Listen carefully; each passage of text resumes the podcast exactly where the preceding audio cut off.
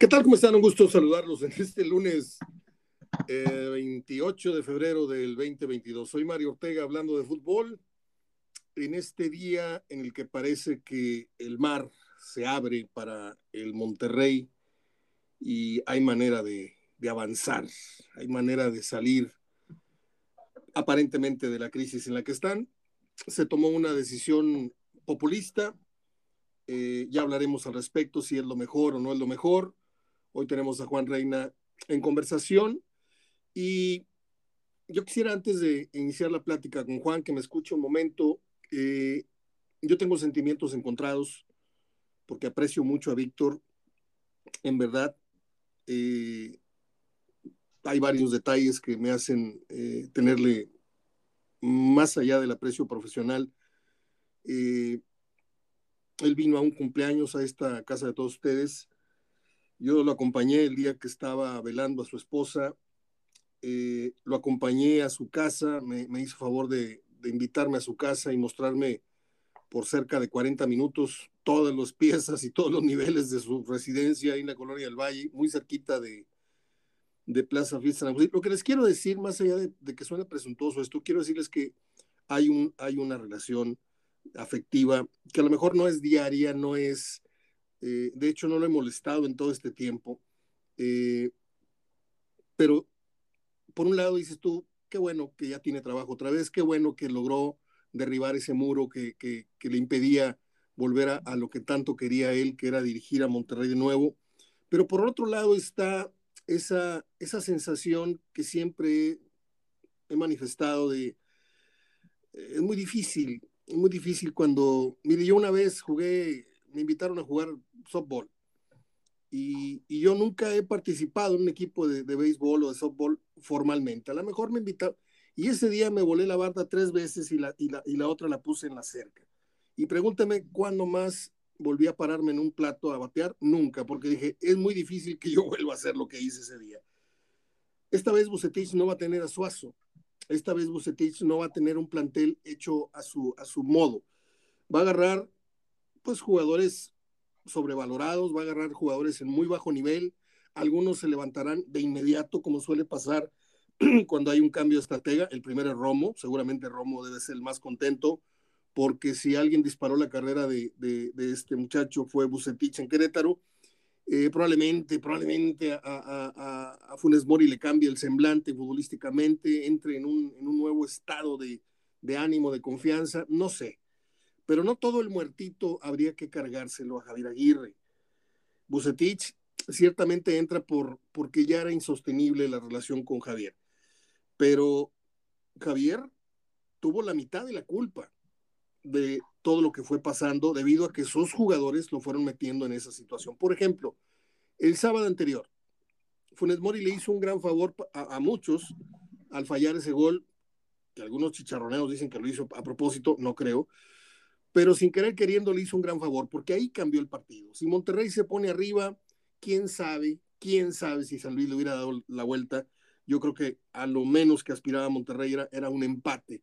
Pero se falla, viene el gol de San Luis y se desarma totalmente el equipo, se cae moralmente y viene eh, el hinchamiento en una de las escenas más eh, tristes que se recuerden en un escenario donde se paró Monterrey como local, ya sea el TEC universitario o ahora en esta casa nueva que ha sido sus tres eh, recintos.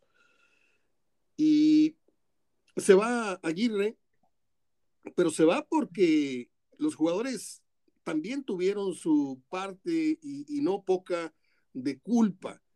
Porque una cosa es que Aguirre no haya definido un estilo eh, en un año de juego, no plasmó nada de lo que supuestamente eh, traía en el, en el morral después de tantos años dirigiendo aquí, allá y allá y allá, y en Europa y en Japón y en Egipto, y en...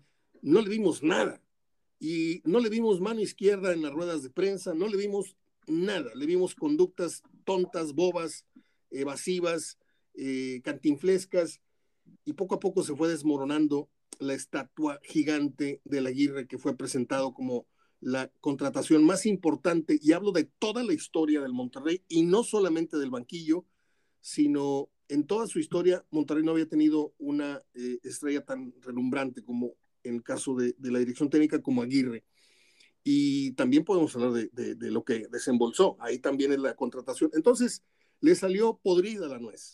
Le salió muy mala la contratación. Y yo creo que Bucetich llega con el contento de mucha gente, pero con la duda de otros como yo, que no sé si sea buena idea pisar un terreno en donde dejaste muy buen recuerdo, dejaste muy buenos números, dejaste eh, la mejor época del club, para muchos es la de Bucetich, eh, en donde se consiguen Conca Champions, se consiguen ligas, etcétera, etcétera, etcétera. Entonces yo soy de los que piensa, también está la otra posibilidad, ¿y quién te dice que no supera eso? Vamos de acuerdo, pero yo siento que está llegando a un equipo en donde solamente ha dirigido a Romo, los demás los conoce por el video, los conoce porque analiza los partidos estando en, otro equipo. Estos técnicos como Víctor conocen de pe a pa cómo alinean, cómo juegan, cómo se mueven, qué parado tienen, qué parado está equivocando el, técnico en cuestión. Víctor tiene totalmente estudiado, no me queda duda, al equipo que va a dirigir. Pero, ojo, que le hicieron manita de puerco al que le tenía eh, cerrada la puerta. Esto se da por una por un clamor popular, más que por un convencimiento real. Y quiero remontarme, Juan, a la primera vez que es llamado Víctor, Bucetich estaba conmigo en radio. Bucetich estuvo tres años conmigo en la mesa de Hablando Fútbol en radio. Y no, repito, no es para presumirles nada, simplemente decirles que iban y venían y técnico, y, de repente se da la situación de, la Volpe, y oye, pues, no, pues ahí está Víctor, pues no, pues háblale. Y no lo quería, Luis Miguel Salvador no lo quería. Nunca estuvo de acuerdo con los estilos y con la fama que tenía defensivo y todo esto, y miren lo que salió. Y otra vez, muy a pesar del señor Ornelas, tienen que darle gusto a la gente porque solo así se pueden calmar las aguas, al menos en lo que a la opinión pública se refiere. Ojalá, ojalá, ya termino Juan, ojalá y a Víctor no le pase lo que a don Carlos Miloc. Don Carlos Miloc que le dio, si no el primer título, sí los dos primeros títulos de liga, porque primero se lo dio este, el Che Gómez en el ascenso, el segundo se lo dio don Claudio Lostanao, mi padrino, en la Copa en el 75-76, y viene don Carlos y gana dos ligas. ¿Sí? ¿Y qué pasó? ¿Qué pasó? Que don Carlos se fue, regresó, un día lo volé al Toluca y sale, yo estaba en radio en ese momento, narrábamos la, liga eh, en Núcleo Radio Monterrey precisamente, y recuerdo esa, esa tarde noche muy triste, Toluca creo que lo golea 3 a 0. Y don Carlos atraviesa de la banca al vestidor, atraviesa la cancha en medio de una mentada de madre sonora y perfectamente organizada. Y don Carlos murió con esa tristeza, me lo dijo. Lo tuve luego como analista en el programa eh, Amanecer Deportivo y en Hablando de Fútbol. Lo tuve en una peña en donde le entregué una placa de homenaje. Eh, estuvo velando a mi papá. En fin. Y don Carlos me confesó, dijo, yo voy a sentir hasta que me muera, pero jamás le voy a perdonar a mi gente que me haya mentado la madre después de que le di dos ligas. Yo espero, Juan, que Víctor, que dejó la vara muy alta, no se vaya peor aún como se fue la, la, vez anterior en la que pues se fue corrido. Regresa, aparentemente va a manejar un carrazo, pero Víctor sabe perfectamente que el precio es uno y el rendimiento del jugador es otro, y los, el potencial y los alcances de otro. Vamos a ver si recupera Pizarro. Vamos a ver si recupera a Dubán, si es que hay algo que recuperarle o, encuentra el real nivel de Dubán, que no lo hemos visto, porque ha sido un jugador de momentos, hasta que no vino la lesión, no completaba ni 60 minutos de juego. En fin, Víctor tiene muchísima tarea y aparte está agarrando una chamba eh, empezada. Entonces, no como disculpa, pero sí como advertencia. En la mano de Bucetich, en todo su esplendor, sería vista hasta el inicio del próximo torneo, a mi entender. ¿Cómo estás, Juan? Te saludo. ¿Qué tal, Mario? ¿Cómo estás? Buenas tardes. Buenas tardes a todos. Qué gusto saludarles. Un placer estar aquí. Ahí te la dejo votando, a ver qué opinas de lo que dije y lo que tengas tú que aportar. Sí, la verdad que son puntos de vista interesantes los que mencionas sobre los, los pros y los contras, ¿no? Como es en todo, de acuerdo a una decisión que se toma, que el día de hoy, bueno, pues por la premura del tiempo, se decide darle la segunda oportunidad a, a uno de los hombres más exitosos en la historia del fútbol regiomontano y, bueno, el entrenador más exitoso en la historia del Club de Fútbol Monterrey. Ya sería la segunda ocasión con el equipo rayado y cuarto, eh, tomando en cuenta las dos etapas que también tuvo con el equipo de Tigres. En lo personal considero que es una buena decisión. Creo que al final de cuentas es un hombre como, como también bien apuntabas, ya conoce el equipo, conoce el entorno. Él prácticamente es un regio más, es un regio por adopción. Eh, y bueno, pues qué mejor que también darle un poco de credibilidad al proyecto que viene teniendo Monterrey. Ya, ya fue fallido con, con Aguirre, pero bueno, la calidad de los jugadores es indiscutible. Es cierto que no tiene un Suazo, pero considero que exceptuando a Humberto el Chupete Suazo, que bueno, ese, ese se cueste aparte, ¿no?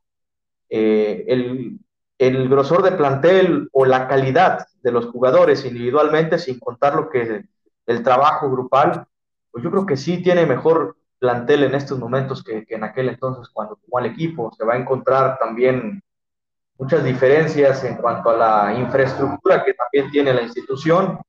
Y bueno, creo que es una gran área de oportunidad para reivindicarse como entrenador para el propio Buse, también para reivindicar sobre todo la calidad y el proyecto deportivo que tiene este, pues esta institución, ¿no?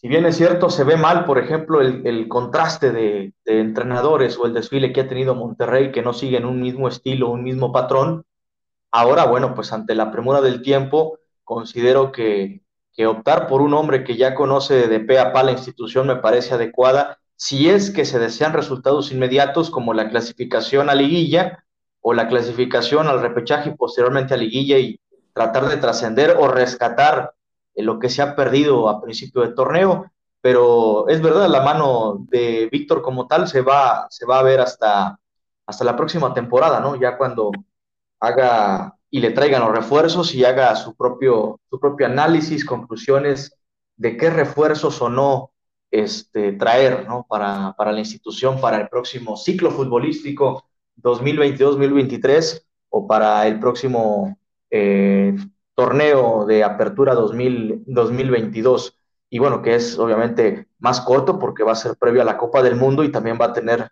eh, menor margen para trabajar porque el verano va a ser corto por las fechas que tiene el Mundial. Eh, por cierto, que alguien ponía una, pues un, debate en Twitter sobre todo de por qué nadie cuestiona, por ejemplo, a entrenadores como Bucetich, como el Vasco Aguirre también, que ya tienen bastante años en el, en el medio, y nadie cuestiona sobre qué es eh, su metodología de trabajo ni qué software utiliza, eh, tomando en cuenta también ante el cuestionamiento de quien se atreve a señalarlos como anticuados o desactualizados. Obsoletos. Eh, hablando, obsoletos, exactamente. Hablando sobre el caso de, de Bucetich, bueno, para empezar, yo creo que, bueno, es verdad que hoy la la exigencia de una profesión como el director técnico o entrenador, pues sí amerita, ¿no? Tener muchos conocimientos, tener muchas bases. Por ejemplo, se ha hecho o se ha dicho mucho, se ha explicado el, lo que hace el Arcamón en el Puebla, basado en, en métodos, basado en tecnologías para poderle sacar el mejor rendimiento al equipo posible. Acá en el caso de Monterrey y Bucetich, no porque al técnico no lo considere este, con poca experiencia, ni mucho menos. Yo creo que la calidad que tiene Monterrey para la sapienza que tiene el entrenador, me parece que, rebasa cualquier tipo de expectativa para poder implementar un software o para poder llevar algún tipo de tecnología. Yo creo que son dos cosas que se pueden complementar muy bien. Creo que Bucetich no necesita demostrarle nada a nadie y me parece que esta nueva oportunidad que le presenta el Monterrey le puede eh, tomar buenos dividendos y sobre todo también levantar al equipo en este momento. A ver, hay varios temas que quiero tocar contigo después de escucharte. Eh, o sea que muerto el perro se acabó la rabia, o sea, yéndose Aguirre cambia totalmente el cielo de gris a, un cielo celeste, soleado, así con las nubes tipo eh, eh, el inicio de los Simpson, así muy bonito. Hay un ambiente de triunfalismo, de, alegría, pero esto no ha cambiado un ápice. Todavía no se hace oficial, es cierto, el anuncio de, Víctor se hace mañana, pero que ya está en la silla. La gente está más por, por una cosa como religiosa, están confiando en él, le tienen fe a que Víctor va a repetir lo hecho hace, ¿qué dijiste? Escribiste casi nueve años, ¿no? Sí, casi nueve años, ocho años y medio, que fue él sale en agosto del 2013, ¿Por qué eh, después de un partido contra León. Ok, que tiene, un, que tiene una diferencia con Luis Miguel Salvador precisamente en León. Sí, sí, él, es, él, lo viene expulsado una semana antes eh, en el Clásico Regio número 100, eh, que pierde Monterrey y después va a mitad de semana con León y también pierde y ahí le terminan dando las gracias. Ese clásico lo pierde 3-1. Sí, 3-1.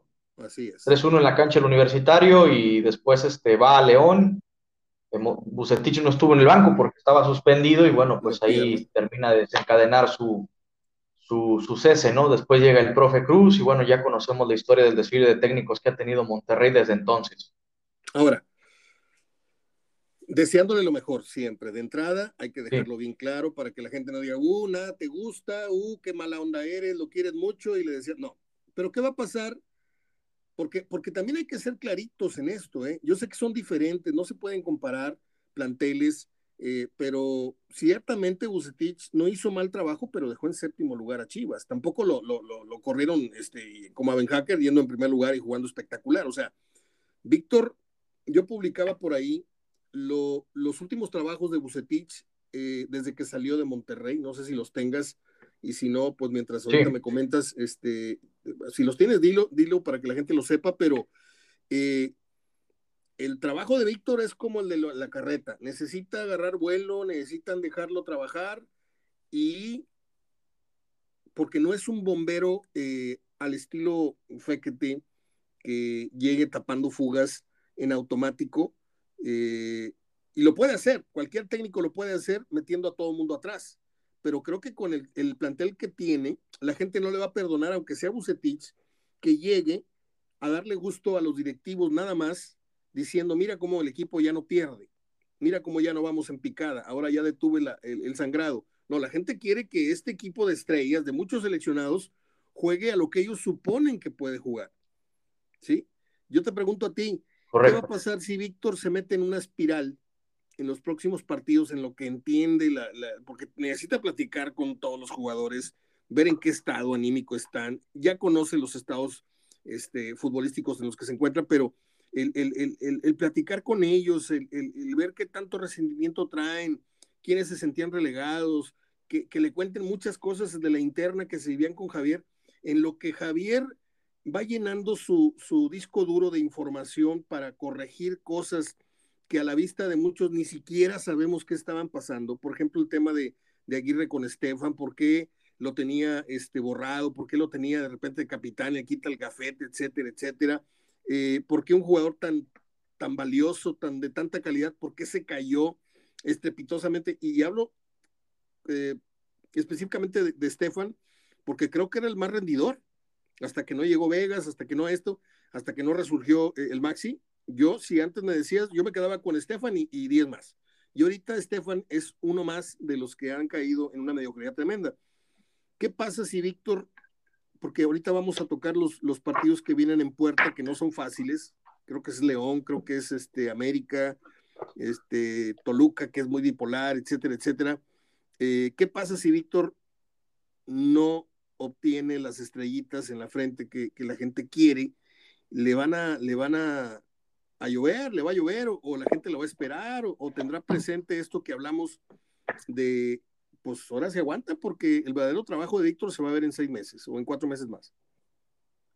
Yo creo que también va a haber una cierta diferencia en la afición, va a haber un, cierto, una cierta división, eh, perdón. No, no, no, no. Que es un diferente criterio, una diferente evaluación. Sí, exacto. O sea, habrá un, sector de la afición que ellos sí estén conscientes que, bueno, creo que por ser Víctor Manuel Bucetich lo van a perdonar y hasta final hasta la próxima temporada, pues ahora sí exigirle. Pero hay cierto sector de la afición que, bueno, pues obviamente eh, piensa diferente y ellos eh, desean eh, que se cumpla como varita mágica. Aquí yo percibo pues tres áreas de oportunidad. la principal son los resultados. Lo bueno que tiene Monterrey son dos partidos pendientes y que está a dos puntos, por increíble que parezca, de la zona de repechaje. Bueno, yo creo que el torneo todavía está muy joven y puede rescatar algo y por lo menos aspirar a terminar de la mejor manera dentro de esa zona de repechaje, porque, pues bueno, los cuartos, ya los primeros cuatro lugares no es que estén muy lejanos, pero me parece que por lo que han mostrado esos equipos, equipararse con ellos, yo creo que hasta este momento o en, este, en, en estas instancias del campeonato, pues luce complicado, ¿no? Todo dependerá de un buen cierre y una buena racha que tenga Bucetich y Monterrey. El segundo es el liderazgo, y acabas de tocar un punto importante con lo de Stefan. Yo lo que he percibido en este Monterrey, desde que se fueron elementos como Jonathan Orozco, como Nico, Sánchez, como Basanta, es que este Monterrey no tiene líderes. tiene jugadores que ya son, que ya son viejos, como Funes Mori. Ya tiene jugadores viejos como Funes Mori, pero Funes Mori, pues, no es líder. El eh, Estefan Medina me parece que es un jugador que puede llegar a ser líder.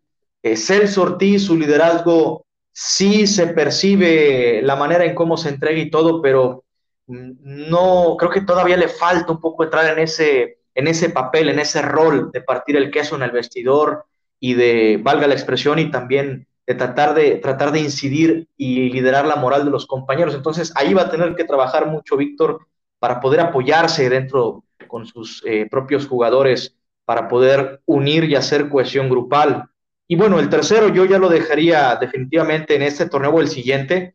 Eh, creo que es de los menos importantes el estilo de juego, a cómo llegó él a desarrollarlo con, con grandes campañas, inclusive también un superliderato. Creo que ahorita lo que Monterrey necesita a corto plazo es resultados.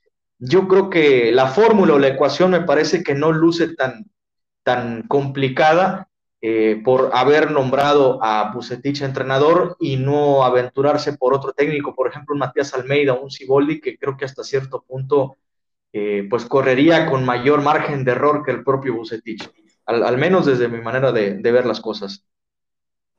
Bien, es que son tantos los ángulos que quiero tocar contigo de esta este strike cantado que era Bucetich, eh, debe ser Bucetich, la gente quiere Bucetich y la afición y la directiva dijo pues Bucetich, aunque no quiere el señor este Ornelas, ¿no? Porque ya no decide nada más Ornelas, hay un consejo, hay un esto, hay el otro, y también hay que decir que, que con Aguirre se debieron haber ido, yo sé que no, no iba a ser así, no iban a, presentar, eh, no iban a despedir con Aguirre a tres o cuatro cuellos blancos, a, a Vela, a Davino, a Ornel. O sea, yo pienso que los, los movimientos deben de venir más adelante, ¿eh? porque esta hecatombe, este, este movimiento telúrico debe de afectar ya de una vez la estructura directiva del equipo. ¿Por qué? Porque se han tomado, y lo hemos insistido mucho aquí, Juan, en la manera en que se ha despilfarrado el dinero. Víctor sabe perfectamente que hay jugadores ahí que han, han, pasado como estrellas eh, en, en el contrato y que él que ha dirigido equipos muy humildes, muy humildes, como La Piedad, que tenía dos o tres cracks, comillas cracks, ¿sí? Este, imagínate, tenía al Kikín, tenía a Claudiño, tenía al Borita Alcántar, tenía, o sea, eh, con ese equipo de tuercas y rondanas, Bucetich fue el líder general de la competencia, ya luego lo echaron la liguilla, este, como le pasó a Solari. O sea, yo demostré que fui el mejor, ya la liguilla pues es, una vacilada, ¿no? A, ver, a, veces gana el que menos lo merece, pero bueno. Bucetich no va a tener ningún consentimiento con ciertas figuras. ¿Tú crees que se atreva a darle, eh, por ejemplo, banca a un Funes Mori y, jugar con el platanito hasta que Funes Mori no entre en razón o, no piense bien las cosas? o, tú crees que con, con Bucetich, eh, Jansen, eh, le vea el buce algo que nosotros no le hemos visto a, a, Jansen, a lo mejor lo acomoda o habla con él o le corrige dos, tres, porque a veces el secreto está en un ajuste de un grado, dos grados y corriges totalmente una dirección que está torcida futbolísticamente, eh, Juan. Sí, obviamente en el caso de Janssen yo ya lo veo un caso perdido, porque ya pasaron dos entrenadores y no se le vio ni siquiera que marcara algo de diferencia, ¿no? Hablamos de Mohamed y con el, eh, con el propio Javier Aguirre. Sí. Pero bueno, yo creo que en el caso de, de, de, Funes Mori, yo no creo que lo vaya a banquear porque finalmente no tiene otro que le pueda dar mayor garantía, al menos que sí le tenga mucha confianza al plátano y que el plátano dé el estirón o a un muchacho, eh, el goleador de la, de la sub-20 o de la liga de expansión o, o, algún otro, ¿no? Que venga en categorías inferiores. Yo creo que al menos eh, me parece que sí es, es preocupante y lamentable lo que pasa con, con Funes Mori, pero yo creo que va a tener mayor peso el, el, denominado volumen de medio campo, ¿no? Los jugadores que me parece que es más fácil que si los jugadores estén eh, un Pizarro, no sé, un mismo Romo, eh, un Maximeza que, que, abastecen y abastecen de, de, de, llegada a Funes Mori, por ahí a lo mejor se pueden rachar. Entonces creo que va a ser más fácil trabajar en ese sentido que, por ejemplo, buscar un sustituto en estos momentos que le pueda dar garantía a, a Bucetich. Hablo de, de, de, un centro delantero. Me parece que por ahí puede, puede ir lo más, lo más fácil. Obviamente no, no la tiene, no la tiene como tal Víctor, pero bueno, yo creo que, como dicen, de los, de los males el, el menos peor, ¿no? En ese sentido. De los males el menor. Eh, el háblanos menor. un poquito de del antecedente de Bucetich, cuándo se fue, qué hizo en estos años en que estuvo fuera de, de Rayados, que como decíamos son casi nueve años. Yo publiqué casi nueve, tú publicaste el dato exacto. Eh, ¿Y qué, qué vibra te, te, te, te, vibra, pues? O sea, ¿qué, qué sentimiento sí. percibes, además de este entusiasmo, porque regresó el bus, el Rey Midas, bla, bla? ¿Tú, cuál es tu corazonada al respecto?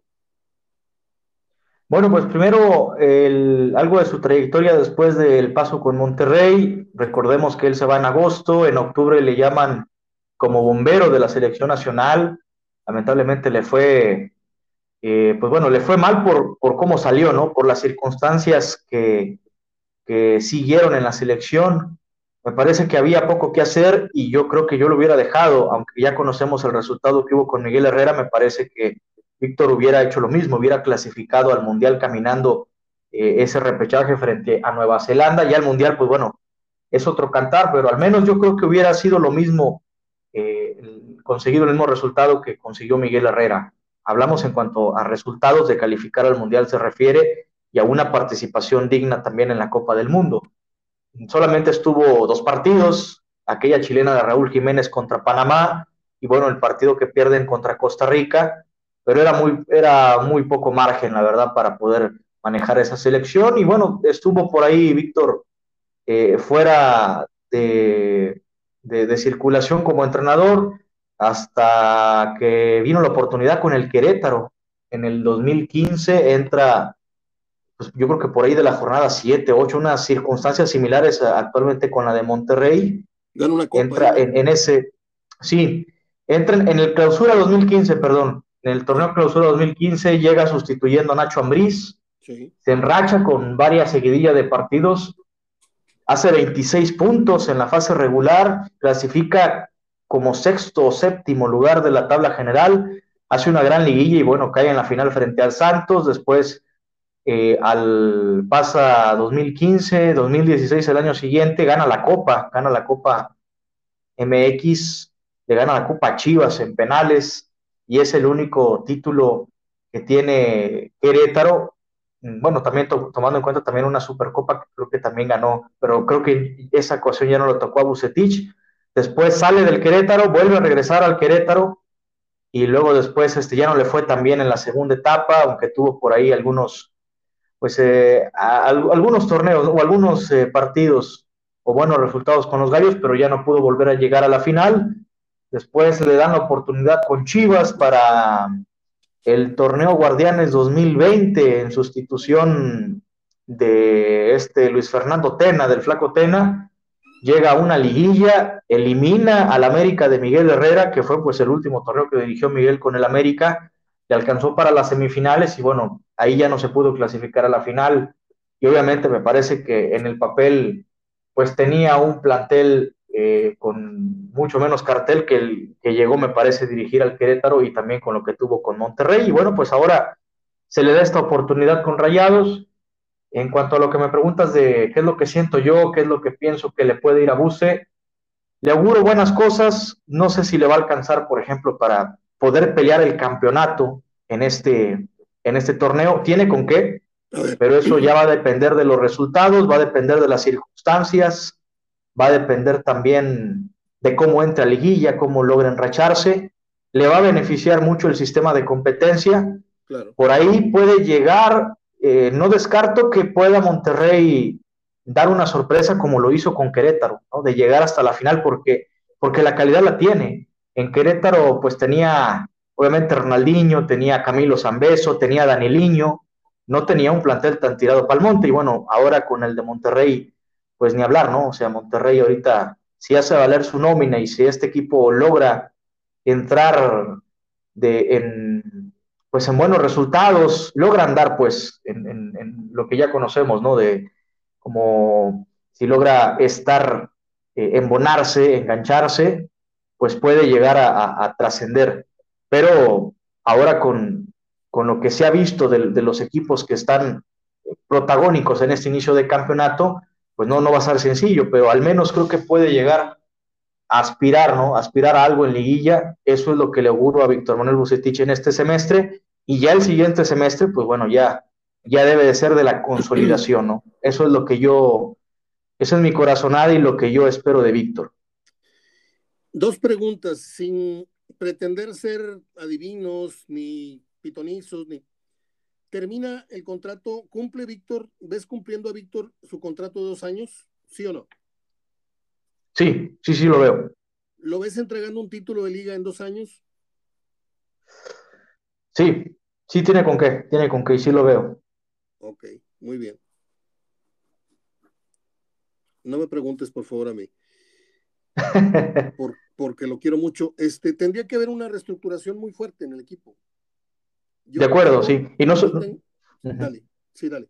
Y no, solo, no solamente de jugadores, también yo creo que hasta directivos. Por eso te dije hace rato, o sea, tiene que haber, tiene que haber una remoción de, gente que eh, si no le dan, o sea, Víctor está llegando y sabe perfectamente por qué está llegando y en qué circunstancias está llegando. O sea, ¿tú crees que el señor Ornella le va a dar un abrazo, va a decir, bienvenido Víctor, cuando, cuando me usaste a mí en el tema Alonso, Pasarela, Bucetich, que entusiasmó a todos y finalmente ya no le hablaron a Víctor cuando le dijeron, e-, eres el más avanzado en, esto, y terminan con Alonso y le dieron con la puerta en las narices y Bucetich se quejó con ellos y dijo que habían usado su nombre para, para, para distracción y para ¿Tú crees que Ornelas, de todo mi respeto el señor, porque a mí me ha tratado bien, tengo que decirlo, eh, ¿tú crees que Ornelas está muy contento de que la mayoría de los que opinan hayan dicho, pues no hay otra más que Bucetich, cuando él fue el que bloqueó a Bucetich? ¿Tú crees que Víctor no lo sabe? ¿Tú crees que Víctor no sabe que está pisando arenas movedizas en cuanto a que no tiene el 100% de el convencimiento, la credibilidad, la confianza y el apoyo de todo el espectro directivo?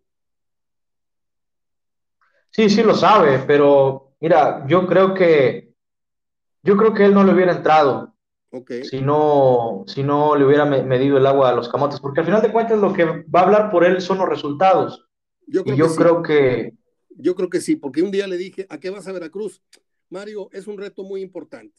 Y ahí está, se fue de hocico en Veracruz. Le dije, no tienes por qué estar desgastando tu cartel, Víctor.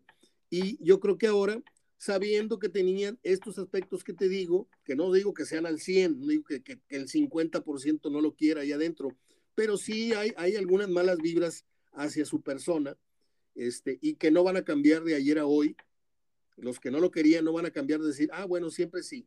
No, lo hacen por conveniencia, lo hacen por conveniencia, lo hacen por agradar a la clientela, lo hacen en un acto desesperado de, de, de, de a ver si de nuevo le sale a Davino como le salió eh, eh, aquel milagro de ya casi amarrado Mohamed con Cruz Azul, se cae, se cae este, Peláez de la silla, se pelean y con él se cae la, ida de, del turco a, Cruz Azul y lo que desemboca la venida del turco, ¿no? O sea, un título que no estaba ni siquiera presupuestado. A lo mejor siguen contando con esa divina suerte y le sale el tiro, pero yo creo que así que digas, muy estudiadas las cosas no están. Están actuando a la desesperada y de paso es un acto muy político. Vamos a darle al pueblo lo que pida y pues lo que piden es Bucetich, así no me gusta internamente, así no nos guste mm, del todo cómo juegue, etcétera, porque habrá opiniones internamente. Yo insisto, se lo dije a Verdirame hace rato. Yo le deseo la mejor de las suertes a Víctor como entrenador y como, como persona. No me atrevo a decir como amigo para no, no andar de presuntuoso, pero como una persona que le tiene aprecio, le deseo lo mejor, como te lo deseo a ti. Pero también, si hubiera yo que decirte algo a ti, Juan, un consejo profesional como amigos, te diría, ¿sabes qué? Ni te metas. Ni te metas. ¿Por qué? Porque, en primera, a lo mejor dices tú, y lo dices bien, este equipo supera en calidad al, que tuvo cuando hizo todos los logros que, obtuvo, ¿no? Eso es en la marquesina. Sí, de acuerdo. ese es en la pura marquesina, valen más, es más llamativo, tienes más seleccionados, bla, bla, bla. ¿Sí? Pero, ¿qué hubiera sido del Tuca sin Guiñac? ¿Qué hubiera sido del Tuca sin Agüel? ¿Qué va a ser de, Bucetich sin Suazo? Porque Suazo, tú me puedes decir, no, bueno, este, pues sí fue un gran jugador, pero hoy tiene otros, no, hoy no tiene ningún jugador que cargue con el peso, el liderazgo y la personalidad del equipo. No lo tiene. Y yo quiero ver que la gente entienda eso, porque están queriendo ver al mismo Bucetich de hace nueve años, nada más que acuérdense que Bucetich, eh, Suazo le hacía la mitad de la chamba en la cancha, la mitad de la chamba táctica, estratégica, de liderazgo, y, le resolvía haciendo goles y poniéndole goles a Denigris, que fue el que enseñó a jugar a Denigris. Entonces, hoy no tiene esas herramientas en la cancha. A lo mejor tiene un Eric que le va a dar, lo va a hacer funcionar, entre los que pienso que van a resucitar, y no porque esté muerto Eric, sino que va llegando y ni siquiera le hemos visto el 50% de su potencial, creo yo, no sé qué opines. Creo que Eric va a funcionar, puede revivir eh, Gallardo, definitivamente Romo, pero en donde están las claves para que este equipo pase de un equipo caro, pero mediocre, a un equipo muy caro y con serias, realmente serias aspiraciones al título, tiene que despertar Funes Mori, tiene que despertar Pizarro, que tiene que ser el generador de fútbol, tarde o temprano. Tiene que despertar Dubán Vergara si un día regresa, porque ahí hay muchas camisetas este, de Oquis, ¿eh? Hay muchos millones ahí que están circulando en la, en la nómina que no producen absolutamente nada. Y Víctor lo sabe. Y Víctor sabe perfectamente que con ese dinero, es más, Víctor no hubiera permitido la salida de Charlie, así de fácil. Sí, de acuerdo, de acuerdo. Hay varias decisiones que se tomaron, y no es que todas, en donde pues no hay un consenso general, no hay... El daño que hizo Aguirre ahí está, ¿eh? Cuidado, ¿eh? Sí. Cuidado porque Charlie, hoy lo ves mandón, lo ves feliz, lo ves suelto, y dices tú, ¿es nada más por haber cambiado equipo? No, es porque está siendo bien dirigido, es porque están dando una libertad en el último tercio, es porque aquí lo tenían ahí atolondrado entre tantas figuras y entre a lo mejor el no, el no, no saberlo guiar correctamente como, como técnico, como el papá futbolístico que, de repente pasan a ser los entrenadores un, semestre, dos años. Tú eres el papá futbolístico, tú tienes que educarlo, tienes que guiarlo, tienes que aconsejarlo. Y hoy Charlie, en 15 minutos que tiene en Cruz Azul, ya ha jugado más que aquel Charlie que dejó de jugar desde el partido con Liverpool hasta el día que se fue. Es, son cosas que el fútbol a veces no, no tiene explicación. En el fondo sí tienen mucha explicación. Le faltó mucha mano izquierda a Aguirre y hoy eh, abrimos un paréntesis de lo que estamos hablando de Buse para decir que uno de los daños graves que deja Aguirre en su mediocre, fraudulento paso por Monterrey es el haber permitido la salida de Charlie Rodríguez. Yo espero, caso como Arellano, que se fue a Chivas y que regresó, pero ojalá y le dé el síndrome del jamaicón y decida volver a, Monterrey, porque pues yo siento que lo mejor de Charlie no se lo puede dar a, otro equipo que no sea Monterrey. Sería, sería un, un crimen, futbolísticamente hablando. Te escucho. Sí, bueno, yo creo que Charlie ya no va a regresar, ¿no? A menos de que Monterrey quiera negociar y quiera meterle más dinero de por medio, pero me parece que el siguiente paso que debe dar Charlie es el fútbol europeo. Ahora, bueno, es cierto, hay jugadores, en el caso de él, que bueno, fue un error tal vez dejarlo, de haberlo dejado, eh, dejarlo ir, pero bueno, ahora tiene, tiene por ejemplo a Romo, y Romo me parece que un hombre como Bucetich que lo debutó en Querétaro, que le supo sacar provecho y que bueno, terminó de explotar en Cruz Azul, ahora pues va a tener un Romo más maduro, ¿no? Para darle, creo yo, esa responsabilidad de poder meterse y disputar esa etiqueta de líder en el grupo. Creo que creo que le, viene bien en ese sentido que tenga a Víctor en, la banca. Y después otros jugadores, como también mencionaste, el caso de Eric, el caso de Mesa, que es el hombre que puede poner las pinceladas diferentes, que pueda ah, marcar la diferencia. Yo creo que en ese sentido se puede sentar estas eh, bases para poder tener resultados en el corto plazo, pero pues eso es lo que decimos en este momento. Falta ver cómo lo recibe el grupo y sobre todo cómo se ve la mano de Víctor de aquí hasta que termine el torneo. Voy a cambiar el juego totalmente. Vámonos al partido de Tigres con Bravos de Juárez. Tigres cinco victorias consecutivas. Y, perdón si hemos acaparado 40 minutos hablando de, Aguirre y de, Víctor. Es la nota, por encima de Tigres. Desgraciadamente es la nota. Pero eh, te voy a decir algo que puede sonar a chicharrón y me voy a atrever a decirlo, so pena de, ser juzgado como tal. Tigres le va ganando 3-0 a Bravos. Y no sé por qué siento que aflojó deliberadamente el paso. ¿Viste los goles? ¿Viste dónde terminó Nahuel en uno de los goles? Recargado en el poste, con la puerta totalmente abierta. Sí. Ponte a analizar el video y cuenta la cantidad de errores tontos infantiles. Digo, sabemos que cuando Nahuel no le sube el agua al, altinaco, hace cualquier ridiculez, pero en esta se excedió. En esta ha cometido muchos errores y casualmente con el 3 a 0. ¿Sí? Yo siento que, no querían humillar, porque Tigres pudo haber aplastado 5, 6, 7, 0 a, Bravo, no sé si estás de acuerdo. Sí, y también si, si se juega más tiempo, Bravo lo empata. Así es. Pero si se hubieran jugado cinco minutos más, cae el gol, el tercer, el empate de Bravos, el tercer gol, porque, se le fue Tigres.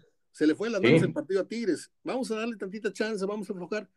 Este, así como los, los, generales de Washington, vamos a, hacer como que jugamos, pero que nos, nos metan todas las canastas los Globetrotters. Yo siento que Tigres, y luego después de las lágrimas del Tuca, en el saludo, en el abrazo inicial, pues este, yo creo que sintieron feo de estar madreando al, que los hizo millonarios a todos. Porque si no hubiera sido por el Tuca y por Miguel Ángel Garza, esto no, está, no estarían comiendo con manteca desde hace varios años aquí en Monterrey. ¿eh? Entonces, tómelo así como chunga o como la posibilidad, pero yo sí vi que, no con el permiso a lo mejor de, del piojo, pero sí vi que dos o tres ahí tomaron decisiones adentro y dijeron, ¿sabes qué? Vamos a bajarle dos rayitas y reaccionó con un gol y luego regalaron otro y a la madre, o sea, como dices tú, si se alarga aquello, Tigres se trae un resultado desastroso de un 3 a 0 que pudo haber sido un 5 0, se trae un 3 a 3. Pero bueno, era, era, algo que traía yo aquí atorado con un eructo y lo quería decir, so pena de que muchos me digan, no, Mario, no me digas eso. Yo, esa fue mi percepción. Adelante. Sí, porque fue una diferencia abismal en el primer tiempo, ¿no? tranquilamente hubiera Hubiera quedado 5-0 el primer tiempo por las ocasiones que tuvo Tigres. Después en el segundo la falla que tiene Córdoba, impresionante también, o sea, con una total displicencia para definir. Y bueno, al final caen los dos goles que acercaron a Bravos y que pusieron a parir chayotes, valga la expresión, al conjunto eh, felino dirigido por el Piojo Herrera. La buena noticia, bueno, de la quinta victoria consecutiva, Creo que Tigres eh, sí está para romper récords con este paso que lleva, pero también hay que ver la defensa, ¿no? La defensa sigue, sigue teniendo pues esas situaciones, va a ser el talón de Aquiles, va a ser lo que va, lo que va a hacer sufrir este equipo del Piojo. Y también algo que me llama la atención es haber traído al chileno Lichnowsky y los últimos encuentros que haya entrado como, como medio de contención. Eso es, es, una de las incógnitas que también habrá que preguntarle a Miguel Herrera por qué decide ponerlo a él como contención si lo trajiste como un central y no echar mano de, por ejemplo, el joven David Ayala, que era uno de los chicos que prometían y que fue revelación el semestre pasado y hoy, hoy no, no ha tenido minutos en lo que va del torneo. Entonces, son, son pequeños puntos negativos que ha tenido este arranque de Tigres dentro de todo lo bueno que ha dado y que creo que le puedan jugar en contra en determinado momento del campeonato. Ojalá que no sea así en la fase final, como ya le ocurrió en el partido de vuelta contra León.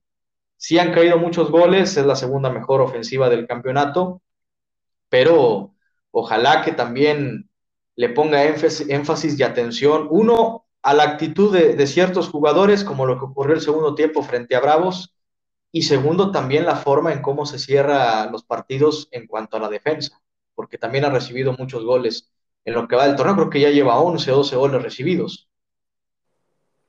Y, y de eh, Suazo, iba a decir, de Guiñac, ¿qué me dices? Resucitado totalmente. Sí, la verdad que ya lleva seis goles, anotó un sexto gol, está peleando en estos momentos eh, el, el, campeonato de goleo. Si mantiene la tendencia, yo creo que hasta ahorita quizá el único que le pueda, le pueda peleársele que pueda pelearle el campeonato es, es Nico Ibáñez, el de Pachuca. Probablemente también él vaya a meter más goles por, por la forma en cómo esté jugando el Pachuca. Creo que los dos se van a estar disputando el campeonato de goleo. Ojalá que Guiñac lo mantenga. Todo va a depender de, del estilo de juego y la forma en cómo estén llevando a cabo y estén ejecutando las acciones. Yo también quisiera destacar a Tobán, que ha sido un, eh, por fin se le está viendo algo de por qué le trajeron al francés. Eh, está haciendo la diferencia, ya metió un gol este pasado partido y bueno, pues también puso el pase para el segundo gol, pero bueno, todavía eso es el principio, ¿no? Yo creo que hay que exigirle más. Me da gusto que, que apenas esté desquitando un poquito de lo mucho que gana para ser el mejor jugador pagado de, de esta liga. Y, y, bueno, eso es, eso es lo, lo bueno que veo de Tigres en estos momentos que le ha caído muy bien esa pequeña asociación que ha tenido Guiñac junto con, con Tobán. Y bueno, yo esperaba ver a Soteldo de perdido de inicio, ¿no? Creo que ya lo merece el, venezolano para ver pues cómo se comporta al tener ya esa responsabilidad con un partido de arranque. Bueno, eh, creo que Tigres no me muevo, yo a Tigres lo, lo, pongo como un finalista, no lo pongo dentro de los uno, lo veo en la final. Y la otra es eh, Cruz Azul, la otra es, no sé, ahorita no hay ningún otro equipo que yo te pueda decir, bueno, Puebla, bueno, pero pues Puebla siempre vamos a, a estar con la duda de, de, de, como dudábamos también del Atlas, ¿no? Ahí va el Atlas, ahí va el Atlas, pero no lo veo campeón, no lo veo, y quedó campeón. Ojalá ya Puebla se le haga, porque el Arcamón lo merece, eh, lo merece en verdad. Pero a menos de que suceda un accidente en la liguilla, básicamente en la liguilla yo veo a Tigres disputando el título. Repito, no sé contra quién. Pero cerrando el capítulo de esto que tocamos de los felinos, ¿no te produjo una emoción suprema ayer la atajada de Acevedo en cuatro tiempos? Sí, fue, fue muy buena. Qué buenos reflejos tiene el muchacho. Te voy a decir algo, Juan. Eh, perdóname que te interrumpa, pero a veces hay que, hay que, el, sistema a veces te llega un poquito tarde y, y ya, ya, estás hablando cuando yo sigo y no es mi intención interrumpirte. Eh, ¿Cuántas jugadas con esa doble y triple reacción, que fueron cuatro, recuerdas tú desde que ves fútbol? Dime un portero que hayas visto que le hayas contado una o dos jugadas de esas en lo que tienes viendo fútbol. ¿Del de fútbol mexicano o de todo? No, no, no, del fútbol mexicano. Estoy haciendo memoria, no sé si Talavera en alguna ocasión, Creo que a Talavera es el que regularmente tiene esa clase de reflejos. Muy bien. Y el que se me viene hacia la mente, pues es Ochoa en aquel partido frente a Brasil en el Mundial del 2014, que le remataban a boca jarro y bueno, la, la sacaba. Pero sí, yo pero, creo que son los pero, únicos. No, pero varios, rema, varios rema, rechaces en una misma jugada. Sí, sí, sí, a estos dos ejemplos, Talavera y Ochoa. Bueno, yo no, no, no, no las tengo clasificadas en ese mismo nivel. Eh, una vez Osvaldo, que no es santo, pero para nada de mi devoción, de hecho, no debería decirlo al aire, pero me cae bastante mal, porque fue un pelafustán en la portería. Todos los goles se los culpaba a sus defensas. Eh, le metías un gol y te, te tiraba una patada estando él en el suelo. O sea, fue una, una, cosa, y ahorita lo ves trajeadito, hablando muy bonito, hablas como chachalaca. pero un día parando para el Guadalajara, no me acuerdo si el Atlas o el Guadalajara, eh, le tiran, vuela al poste derecho, el rechace sale hacia su lado izquierdo con el antebrazo, el balón sale en dirección contraria, se para de inmediato, va hasta el otro poste y tapa el cañonazo, cae el rebote en la zona penal y lo fusilan y el tipo con las llamas la saca por encima del larguero. Me emocionó sobremanera. El otro que hizo algo mejor todavía es Pablo Larios en un Chivas Cruz Azul. Ese es a dos tiempos, ¿sí? Pero para mí es la mejor, porque eh, tienes que ver, te voy a mandar el video. Afortunadamente hay video de esta acción que te digo, porque es memorable lo de Larios. Y concluyo con que, pues está bien claro, ¿no? Yo no, yo no siento que, que estemos cargando en hombros a un muchacho por dos o tres, ya tiene tiempo, aunque dije hace una semana, no se me olvida, que veía bajo de juego a Acevedo, porque Santos andaba bajo de juego, pero ayer dio un partidazo Santos, yo no lo tenía en el radar, como que fuera, fuera a ser un partido así como fue, interesante, dinámico, eh, emocionante. Eh, estaba bajo de juego y ayer resucitó y queda clarísimo cuando un equipo no quiere a un técnico, cómo hay un cambio de humor, un cambio de actitud inmediata. Y, ayer Santos sorprendió de, fiero a, Cruz Azul en su propia cancha, Pero yo creo que está clarísimo, iba a decir que está clarísimo que Acevedo, yo no sé si titular o no, pero debe de ser parte sí o sí del próximo proceso mundialista eh, en el arco de México. Sí, se lo tiene muy ganado. Es más, yo hasta en este momento también lo llamaría la selección. Totalmente, aunque sea tercero, pero que ya empieza a vivir la experiencia, ¿sí? Exacto. Y si ya, vas por un, partido ya de esos de consolación o, o ya si, si vas perdiendo el cuarto partido, pues mételo a jugar 15 minutos para que ya tenga ese, ese nervio, porque lo que vas entrenando es el nervio, el, el manejo de la situación. Yo desde hace rato ya lo traería yo en las giras y no nada más con un llamado ocasional como fue ese día, que por cierto, pues no le fue muy bien el día que debutó con la selección. Eh, jornada de media semana, Juan, ¿qué partidos tenemos, eh, si los tienes a la mano? ¿Qué partidos tenemos martes y miércoles? Ya mañana comienza, que es la, la, jornada número 8, ya vamos prácticamente a mitad de torneo. Sí. Toluca frente a los Cholos, partido mañana a las 19 horas en la cancha del Nemesio 10. ¿Qué vas ahí? Puebla frente. Ahí voy Toluca. Ok, vas Toluca, voy Toluca. Vale. Puebla Bravos de Juárez a las 7. Este Puebla impensable, un gran Puebla, la verdad que pues estamos viendo un gran equipo, una gran revelación, sí, con el Puebla. Y después León frente a Monterrey a las 9 de la noche. Hay dos partidos, León-Monterrey ahí yo creo que todavía Monterrey las lleva de perder y creo que el León se va a alzar con la victoria. Yo voy empate. América frente a Querétaro, este también va a estar bueno porque Querétaro se le ha visto mejoría con Cristante, lleva dos años sin ganar de visitante Querétaro, con todos los técnicos que ha tenido. El América llega con el agua hasta el cuello Solari. Yo no descarto que, que, que Querétaro vaya a dar la sorpresa en este partido, así que le voy a empate este encuentro. Fíjate que fuimos empate, yo también. y en la estadística habla de que América trae cuántos partidos seguidos perdidos de local, tres.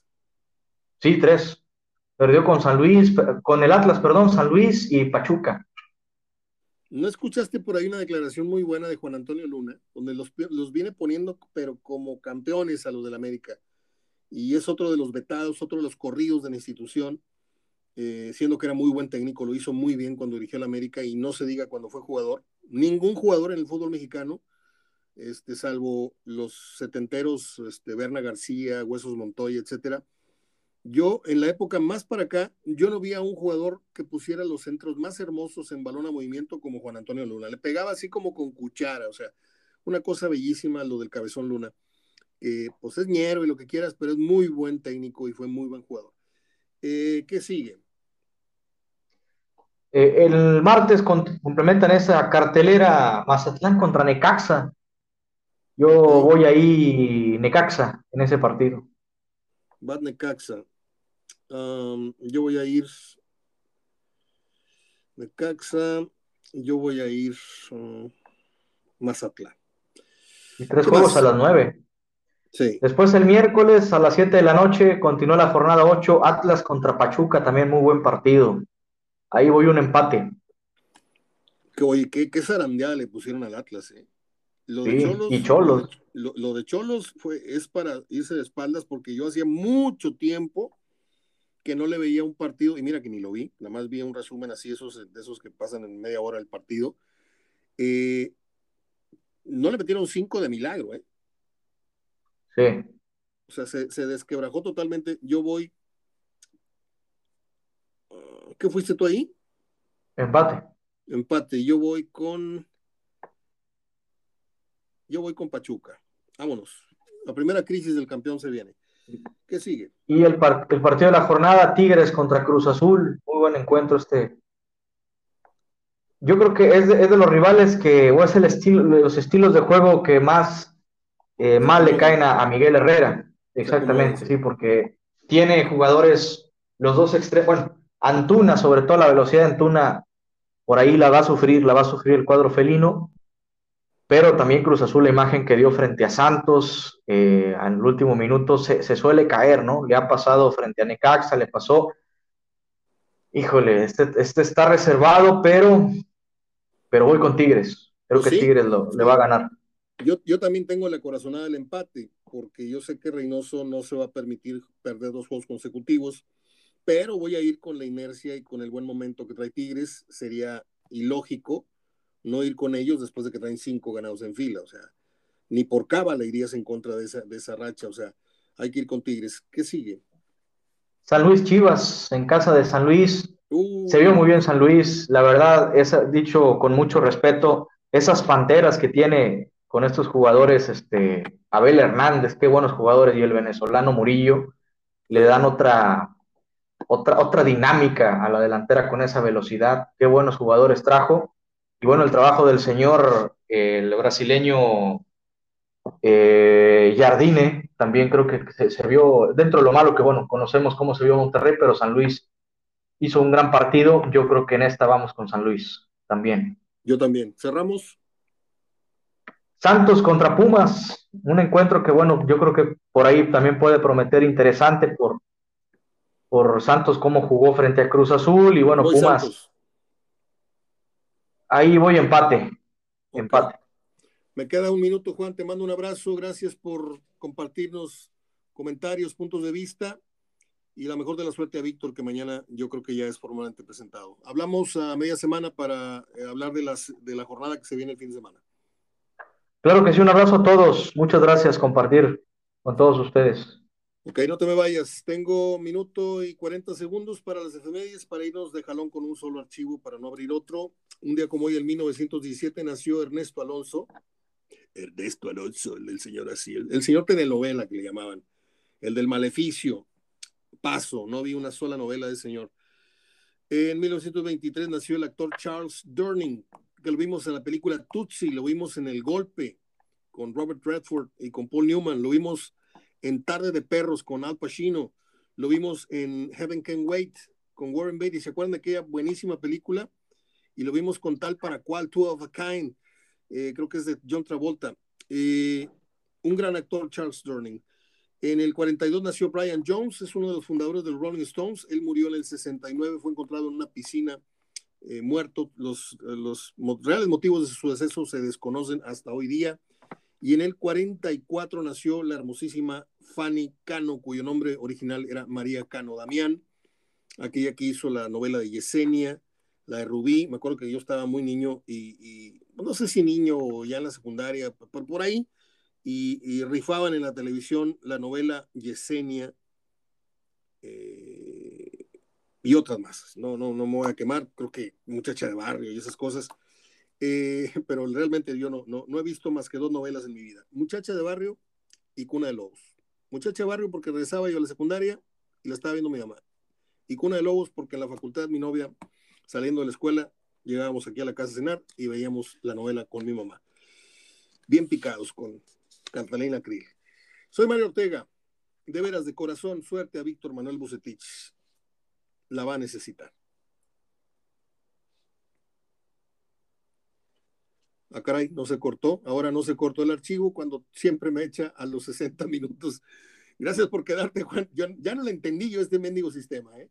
a los 60 minutos, ¡pum!, corta la conversación. Y ahorita sigue marcando, sigue marcando el reloj que se sigue grabando y yo apurándome con las efemérides. Ay, ay, ay. Bueno, eh, ¿algo que se nos haya quedado en el tintero, Juan? Sí, la expulsión de las elecciones, eh, la selección rusa de competencias de UEFA y de FIFA. Esa es buena. Híjole, yo creo que es bastante injusta la decisión. Me parece que no tiene nada que ver la política con el deporte. Y si eso le aplicaron a Rusia, yo espero que en un futuro se le aplique a Estados Unidos con cualquier conflicto bélico o al Estado de Israel y sus representaciones deportivas. Esa es buenísima. La patada que le acabas de dar en los Dardanelos a Estados Unidos es buenísima. Este, o sea que midan con la misma vara, dices tú. Exactamente, o sea, yo comprendo que el conflicto que tuvo el COI hace poco con los atletas rusos, bueno, tuvieron que ver esta situación de del dopaje, que pues obviamente tiene que haber una, sanción, ¿no? Y ahí, bueno, pues eh, el COI hasta eso admitió a los atletas, pero sin la bandera ni cualquier insignia, insignia del Estado ruso. Ahora la UEFA y la FIFA no es expulsar, bueno, expulsar no suspender, porque todavía este, está ahí en, en el limbo, suspender de toda competencia, pero pues obviamente les va a afectar camino al Mundial porque en menos de un mes van a jugar el repechaje europeo. Ahora, ¿qué pasa si se soluciona el conflicto de manera diplomática? Ahorita ya están hablando en Los, eh, los emisarios del gobierno ruso y ucraniano. ¿Qué va a pasar si la siguiente semana firman la paz? Pues obviamente la FIFA va a quedar como ridícula y la UEFA también. De acuerdo. Sí, son, son medidas este, precipitadas, no están pensadas, son medidas populistas, como diciendo, nosotros estamos con la paz y vamos a llevarnos de encuentro todo lo que tenga que ver con Rusia. Y yo en eso mismo pensaba, cuando creo que anoche estaba viendo esa, esa trascendido, eh, ¿qué culpa tienen los futbolistas rusos de ser rusos? O sea, yo soy futbolista. Exactamente. Nada más soy futbolista, no soy soldado, ni, ni, ni, ni... Ahora, eh, viste una imagen, por ahí te la mando, de dos bellísimas mujeres ucranianas que están ya enroladas en el ejército. Dices tú, a manera de broma, ¿verdad? Este, qué desperdicio, o sea, no, no me le va a dar un balazo. Están bellísimas las muchachas pero ya fuera de, broma, este, eh, estamos en un grave, grave riesgo de que se desate una tercera guerra mundial. ¿eh? O sea, no, no, quería decirlo, pero ahí viene el lobo, ahí viene el lobo. Yo crecí con esa, en esa amenaza eh, en mis años 70, 80 y siempre estuvimos con... Y ahorita se, están, se están tentando, ¿eh? Se están tentando las potencias y no sé si sepas, pero Estados Unidos tiene un depósito de armas biológicas en la frontera con Ucrania y, y, Rusia dicen que le está tirando a esos depósitos los misiles. Entonces, pues se están metiendo con sus macetas, ¿eh? Cuidado con que toquen algo de Estados Unidos porque se desata de a de veras. No ahorita están tirándose con parque liga ligazo, no. Si se llega realmente a meter Estados Unidos en esto, pues estamos a 200 kilómetros de la frontera, hermano, también nos puedes tocar a nosotros. Yo nomás te aviso. Ah, no, tú estás en Apodaca, estás más lejos. Sí, no, acá pues ya. Allá ya cayó el misil. Sí, no, no, no. Pero bueno, no, ese es, es chascarrillo, digo, desde luego tampoco. Claro, claro. Tocar situaciones con, que tienen que ver con la guerra, pero sí, ¿sabes qué pasa? Que también los ministros de deportes pues tienen mucha injerencia en las asociaciones nacionales de fútbol y todo. Yo creo que por eso también la FIFA pues vio trastocado o quiso, por ejemplo, resguardar sus intereses. También inclusive ya quitaron, bueno, en este caso la UEFA, el patrocinio de Gazprom, que es una, es una gasera, una de las más importantes del mundo. Pero bueno, y uno también se pregunta, ¿qué hubiera pasado este conflicto hace cuatro años? ¿Qué hubiera pasado con el Mundial? O sea, la FIFA hubiera tenido las mismas atribuciones con intereses de por medio. De acuerdo, estoy de acuerdo. Fíjate que estoy hojeando, mientras te escucho, estoy hojeando un libro que le regalé a Víctor Manuel Bucetis precisamente el día que nos despedimos, el día que me dijo que, que yo ya sabía, cuando él llegó al, estudio, yo ya sabía eh, la, nota que me, la noticia que me iba a decir. Dijo, Mario, este, terminó el programa, quiero hablar contigo. Entonces, eh, yo tengo aquí un montón de libros, algunos sin leer, otros para regalar, etcétera. A ver, dígame, le acabo de regalar dos libros en su cumpleaños y Navidad, etcétera. Y estoy acordándome de que este libro lo compré doble porque lo quería para mí y también se lo regalé a Víctor. Se llama Fútbol, Depresión, Psicología aplicada al deporte. El autor es Marcelo Roffé. Y en futuros programas te voy a leer algunos, este, algunos pasajes. Está bastante interesante, Juan. Eh, el retiro del futbolista, el drama del día después, la música, su función relajadora y motivante, mm, las lesiones, o sea, hace cabo de miedo, el árbitro, la dificultad de arbitrar, expulsiones evitables e innecesarias, el perfil psicológico del arquero, el arquero es el más expuesto, arquero como iniciador del ataque o del contraataque, Amadeo Carrizo y su aporte, en fin, está bien interesante, este libro me lo comí en dos días, es de editorial, eh, lugar editorial se llama, y tiene algo así como 187 páginas. Está muy bueno. El día que vengas, algún día, si tengo el honor de que vengas, te vas a llevar varias cosas para, para leer, este, entre ellas algunos libros que te pienso prestar. Te mando un abrazo ahora sí. Yo creo que ya no se nos queda nada en el tintero. Y nada más te quiero preguntar una cosa para terminar. Aguirre se queda a dirigir en México o se va con todos sus millones a Miami y luego esperar una oferta a ver qué incauto le habla de España o de Holanda o de Tombuctú o, con este cartel del tiradero que dejó, dejó al Monterrey en el lugar 16, ciertamente con dos partidos por jugar, pero con un ganado, dos empatados y cuatro perdidos. Lugar 16, con el equipo más caro y con un ridículo tremendo en el Mundial de Clubes. ¿Tú crees que haya alguien todavía que lo vaya a contratar? Yo sé que sí, pero ¿cómo sería posible esto? ¿Cómo es posible que Monterrey lo traiga habiendo descendido un equipo? ¿Y cómo va a ser posible que después del chasco que se ha llevado dirigiendo a la nómina más cara, todavía haya alguien que vaya a ir por el nombre, nada más por el nombre de Javier Aguirre para su equipo? ¿Tú lo, lo, lo, lo entiendes esto, Juan? En el fútbol mexicano no creo que y, no creo que tampoco él ya le dieran ganas de volver a trabajar aquí en México. Y si el América tenía por ahí intenciones de traerlo, yo creo que ya con esto, pues ya, ya no va a estar ni en carpeta, ¿no? Si le sale una oportunidad, va a ser en la MLS o otra vez en el fútbol árabe o por ahí algún equipo español que esté peleando el descenso o en la segunda división, pero ya no creo que vaya a prestarle un proyecto o a presentársele un proyecto con la calidad de jugadores que le puso Monterrey. Ayer estaba pensando más o menos qué va a hacer de su vida. Yo pienso que, bueno, por ahí se va a regresar a España a vivir, si tiene su residencia allá o, en Miami, como tú dices. Y yo creo que va, va, a ir al Mundial con una televisora. A lo mejor Televisa, por ahí lo puede llevar como comentarista, pero yo no creo que agarre chamba en lo que resta del año. Pues en Televisa hay acomodado al hijo, ¿no? El hijo ahí, por si no lo sabían. Sí, está, está ahí es una papa sin sal, este, ahí está como supuesto crítico ahí de fútbol, ¿no? Sí, sí, ahí está eh, el hijo de él. Yo creo que a él, por el renombre y cartel y la experiencia como técnico mundialista, pues sí lo pueden llevar como analista. Si no es con Televisa, es con alguna otra televisora de Estados Unidos.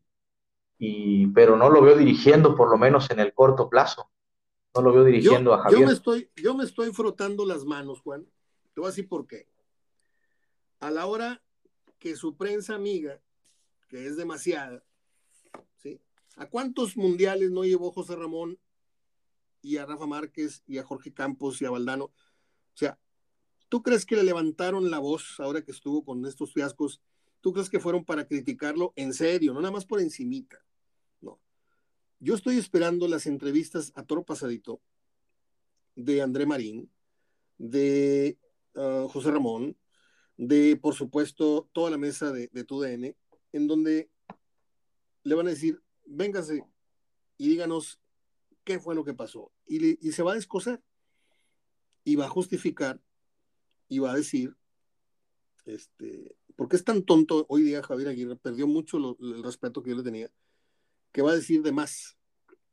en lugar de aceptar que él pues tuvo el peor de los pasajes eh, que puedo haber imaginado en el fútbol mexicano su regreso, estoy frotándome las manos, Juan, para, para escuchar esa, esa entrevista cuando ya sienta que ya puede abrir la boca después de unos cuantos días de silencio, de luto, y de mí te estás acordando, ¿eh? Te mando un abrazo, ahora sí, cerramos el programa en una hora con 10 segundos. Gracias, igualmente a todos. Un abrazo. Abrazo, Juan. Soy Mario Ortega, hablando de fútbol hasta el día de mañana. Espero que les haya y les resulte a los que van a escuchar esto más tarde, más noche, mañana la mañana, etcétera. Mañana venimos con el análisis de Sergio Verdirame y de Goyo Cortés y tal vez hasta del Jalapa Ortega. Hoy quise comerme la hora entera, tenía diseñado dos pláticas, pero siempre que platico con Juan, esto se lo digo como un elogio, este, se me va el tiempo y el muchacho merece pues que platiquemos una hora entera. Así de consentido lo tenemos al muchacho Juan Reinaloa. Hasta mañana a todos. Abrazo de gol.